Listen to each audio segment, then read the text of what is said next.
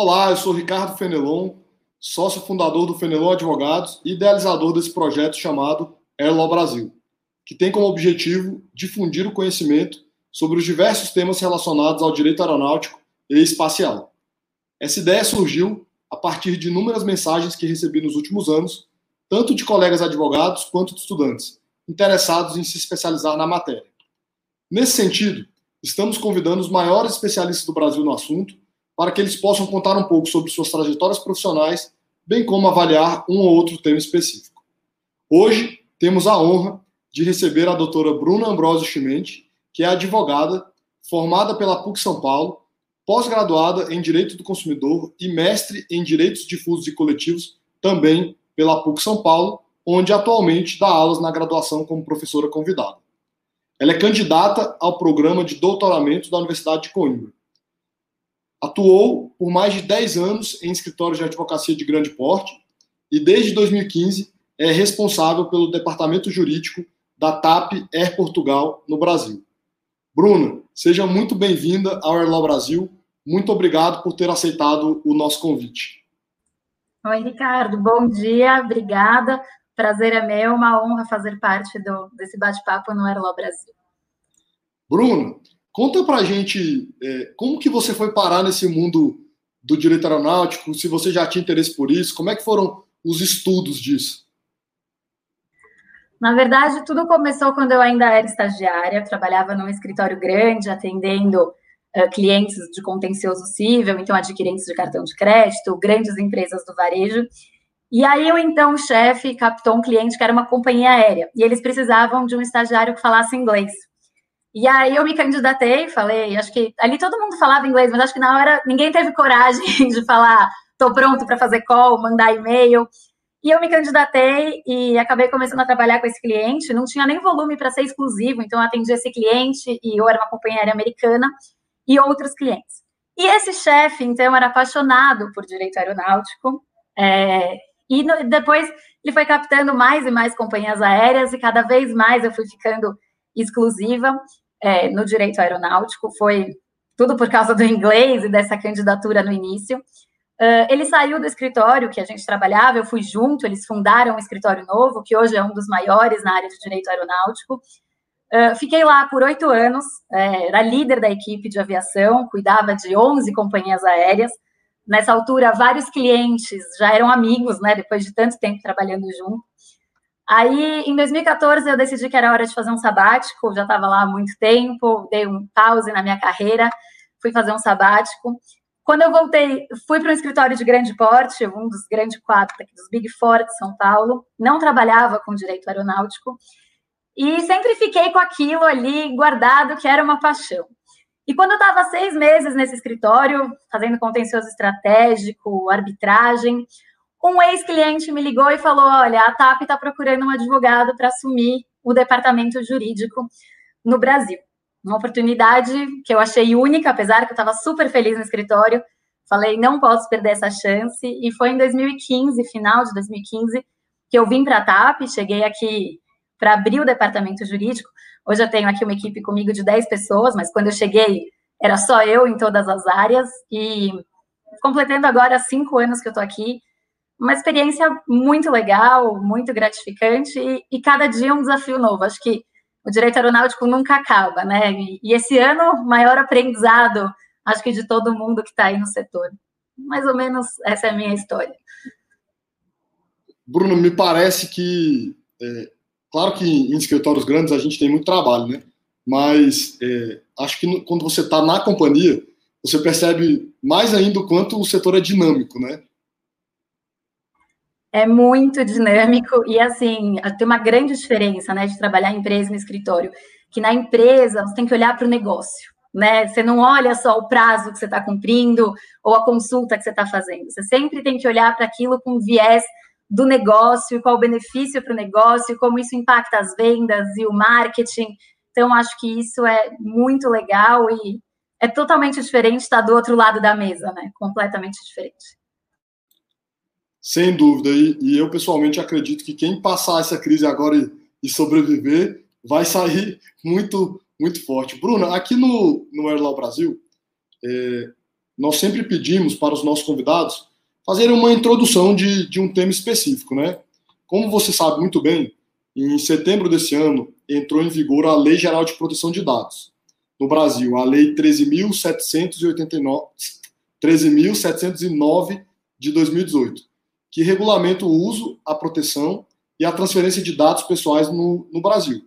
Segundo notícia do Senado Federal, a LGPD garante maior controle dos cidadãos sobre suas informações pessoais, exigindo consentimento explícito para coleta e uso dos dados e obriga a oferta de opções para o usuário visualizar, corrigir e excluir esses dados. Será que você poderia comentar a aplicação da LGPD no âmbito do setor aéreo, que lida com muitos dados dos passageiros? Claro que sim. É, primeiro, acho que é importante dizer que a Lei Geral de Proteção de Dados do Brasil foi inspirada na lei europeia, né, no General Data Protection Regulation, né, que é o GDPR. Então, para as empresas europeias e para aquelas que já atuavam no mercado europeu e que estavam em compliance com o GDPR, elas, de certo modo, saíram na frente na, na, para estar tá adaptado à Lei Geral de Proteção de Dados, né?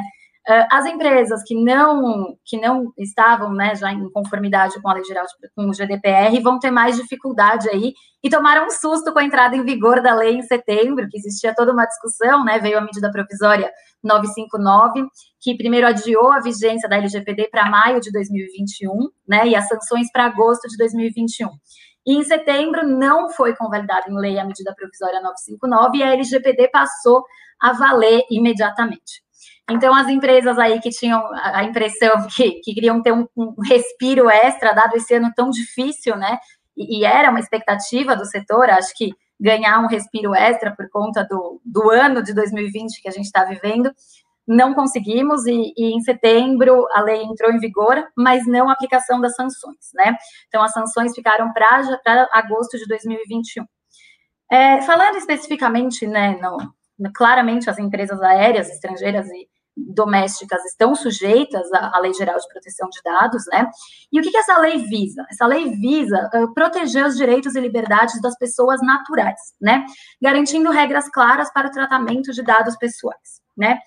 A lei se aplica, como eu já disse, a todas as empresas aéreas, claramente, e o que é dado pessoal, né? Trazendo aqui para a nossa realidade.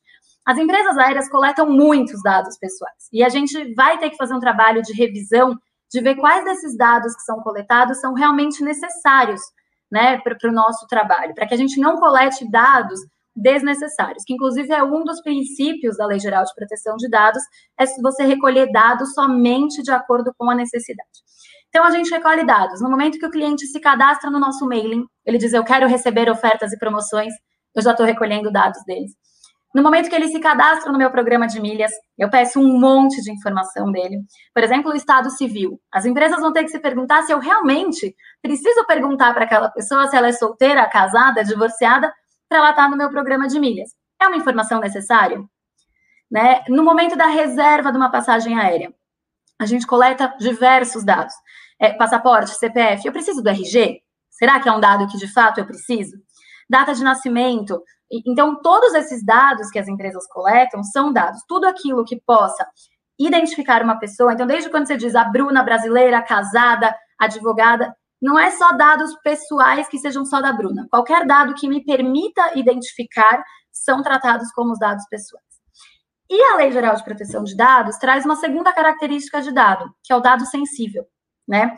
E esse a gente tem que ter ainda mais cuidado, porque a lei traz mais restrições sobre o tratamento desse dado é, sobre o armazenamento e um vazamento de dados sensíveis é uma coisa muito mais delicada do que um vazamento de dados. Né? Então, quando que as empresas aéreas coletam dados sensíveis? Quando o passageiro, no momento da reserva, diz, eu quero uma alimentação kasher, eu quero uma alimentação sem glúten. Ele está me dando um dado de saúde. Quando ele pede uma cadeira de rodas no aeroporto. Né? Então, assim, a gente coleta dados desde antes da venda até o avião. Às vezes, no avião, um passageiro passa mal, tem uma situação de saúde, aquilo fica registrado no diário de bordo. Então, aquilo é um dado sensível. Do momento que aquele diário de bordo sai do avião até a eliminação por completo desse dado, a gente tem que conhecer todo o processo do tratamento de dados. E esse acho que é o grande desafio das empresas, elas vão ter que passar do início ao fim de todos os dados que elas coletam para ver a necessidade, ver como que nós estamos armazenando isso. Enfim, então é uma situação delicada aí. Outro ponto que eu queria pontuar, não sei se você quer falar alguma coisa, senão eu ia falar. Bruno, pois não. Eu só, eu só queria fazer um, claro. um, comentário rápido, que, do ponto de vista regulatório, é, sempre me preocupa quando nós falamos em multa, né? Porque o objetivo da multa não pode ser só multar, né? E, e, e a gente tem, você falou, colocou muito bem o exemplo europeu aí, a gente tem um, uma, uma, história é, de uma multa de mais de 200 milhões de dólares para uma companhia europeia, que é uma coisa baseada em faturamento que a gente sabe que não faz o menor sentido, né? Então, uma preocupação muito grande que eu acho que a gente tem que ter no Brasil é esse, é, em relação a esse valor das multas, porque a companhia foi hackeada, se a minha memória não estiver falhando, e aí, é, de repente, uma multa de 200 milhões. Nós tivemos aí na última semana os principais tribunais do país sendo hackeados, né? Pois é acho que é uma preocupação grande, e um dos princípios da, da, Lei Geral de Proteção de Dados é justamente a gente garantir a segurança do nosso processo. Então, a gente tem que garantir que, desde o início da concepção do produto ou serviço, até a entrega e até a eliminação daquele dado, a gente se preocupou com a segurança. E se eventualmente tiver uma multa e, e, de fato tiver um vazamento, nós vamos ter os argumentos para dizer que nós implementamos a segurança necessária nesse vazamento. Então, eu acho que o importante é a empresa se prevenir. Claro, prevenir é a palavra. A gente não pode chegar no ponto de ter que reparar um dano, porque isso causa, enfim, prejuízos enormes à imagem da companhia aérea, enfim, N hipóteses. Mas a gente tem que prevenir, e vindo a responsabilidade, a gente tem que ter a prova de que toda a segurança foi implementada para evitar que aquele dano ocorresse. Acho que esse é mais ou menos o caminho e, a, e o jeito, porque aí a multa ela não vai ter um caráter punitivo. A gente vai ter que provar que aquilo de fato fugia do nosso controle, enfim. Sim. Até aproveitando, é, como é que foi a implementação na prática dentro da empresa? Isso é muito, é, eu acho que é um dado muito interessante que ninguém tem ainda. Sim, a gente aqui contratou uma assessoria externa especializada, né, é, para nos ajudar a adaptar toda a implementação da lei europeia pra, para a lei brasileira. E nós optamos por fazer essa implementação em três fases. Então, primeiro a gente olhou para o cliente, essa é a primeira etapa. A gente fez uma varredura completa no site, analisamos nossa política de privacidade, nossa política de cookies, fizemos todo o processo de venda junto com esse escritório para ver os dados coletados. Então, tudo aquilo que diz respeito ao a parte do cliente foi a primeira etapa do processo. Por exemplo, a lei diz que é obrigatório ter os dados do seu DPO, né, que é o Data Protection Officer, no site. Então, a gente teve que garantir que tenha um lugar de fácil acesso todos os dados do DPO. Então, nós fizemos toda essa primeira etapa com relação ao cliente. A segunda etapa, que também é bem desafiadora, é com relação à parte dos contratos trabalhistas. A gente tem um trabalho amplo de educação de funcionário, porque a gente sabe que muito vazamento de dado vem de funcionário de, de uso indevido. Então, é funcionário que alguém pediu, ah, você tem o dado do passageiro tal? E o funcionário entra no sistema, tem acesso, e ele. Então, a gente tem que educar o funcionário a gente tem que olhar nossos contratos de trabalho, a gente tem que rever nossas políticas com os funcionários Acho que isso é um ponto super importante é, para você educar seu funcionário e adequar. Então, assim, processos seletivos. A gente coleta diversos currículos, diversas informações. Como eu descarto aquele dado? Então, todo um trabalho com o RH, com os funcionários foi necessário. Uh, e a terceira etapa, que, que é a última, que é também a mais difícil, é com relação a todos os contratos e fornecedores. E aí, essa terceira etapa engloba pegar todos os contratos que nós temos ativos no Brasil, e ver quem trata dados, quais são as, os subcontratados, né, que recebem dados, colocar cláusulas bem mais rigorosas no contrato, entender como que a gente fez esse tratamento de dados com eles, como que a gente passa esses dados, como é feita essa transmissão a terceiros, né? Então, a gente passou por essas três etapas é, e acho que esse é mais ou menos o caminho aí para a gente abranger. É muito difícil a gente estar tá em compliance 100%.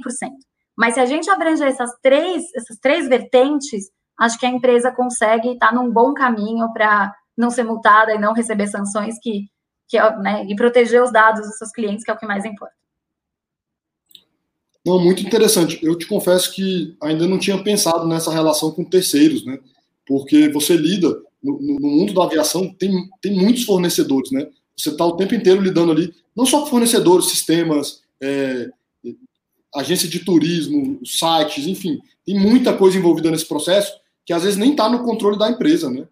Pois é, tem muita troca de dados. Então, desde a empresa que processa seu pagamento de cartão de crédito, as agências de viagem que têm que mandar dados para que a gente emita bilhetes. A gente tem também, por obrigação legal, que enviar para a ANAC toda a relação de passageiros, né, API, PNR. Então, isso tudo é transmissão de dados. Então, a empresa tem que fazer um mapeamento de todos os seus processos, todos, de ponta a ponta, horizontal e vertical, para analisar é, o que pode ser melhorado, onde está a transmissão de dados, onde está faltando segurança, onde que você precisa garantir maior é, é, rigorosidade das regras, né? Acho que isso é super importante. Teve muita diferença. Como você trabalha numa companhia europeia, teve muita diferença aqui para o Brasil, para a Europa, ou deu para aproveitar muita coisa, assim, trocar muita informação com a equipe de lá? Deu para aproveitar muita coisa. Hoje a gente tem uma DPO lá, que está lá desde que o regulamento europeu foi implementado, foi em 2016. Então, a gente tem uma DPO muito treinada, que está acostumada a lidar com a autoridade europeia, então ela ajuda muito no, na implementação, isso facilitou muito. E, e, a gente já tem muitos contratos padrões, muitas cláusulas padrões que a gente consegue aproveitar, porque, como eu disse, a lei geral brasileira foi inspirada na lei americana, na, lei europeia. Então, muita coisa deu para aproveitar, que é uma vantagem aí para as europeias, eu acho. Sem dúvida. Bruna, para a gente terminar, infelizmente, é, queria te pedir, ainda mais você que trabalhou em escritório, trabalhou em empresa, fez pós-graduação, fez mestrado, que dica você daria para estudantes ou advogados que estão começando e que querem trabalhar nessa área? Olha, eu acho que estudar é um setor muito dinâmico e precisa de muito estudo, acho que sim e acho que fazer um bom trabalho. Acho que não importa onde você está, em que área que você atue, se você fizer um bom trabalho, se você se dedicar, se você entregar o seu melhor, eh, as pessoas vão surgir oportunidades, as pessoas vão te indicar, vão reconhecer seu trabalho. E eu acho que, assim, você fazendo um bom trabalho, entregando, o retorno vem. Eu acho que é uma questão de acreditar e de entregar o seu melhor. Bruno, muito obrigado mais uma vez pela participação. Foi realmente uma honra. Espero que você volte em breve. Muito obrigado a todos. Desculpa, eu te interrompi. Imagina, só ia agradecer e falar que foi um prazer. Prazer foi todo nosso, foi realmente uma honra. Queria também agradecer a todos que sempre é, nos assistem. Muito obrigado, um abraço. Até o próximo Erlo Brasil e não deixem de nos seguir nas redes sociais, no YouTube, no LinkedIn, no Instagram. Bruno, um abraço, boa semana aí, bom trabalho. Obrigada, igualmente.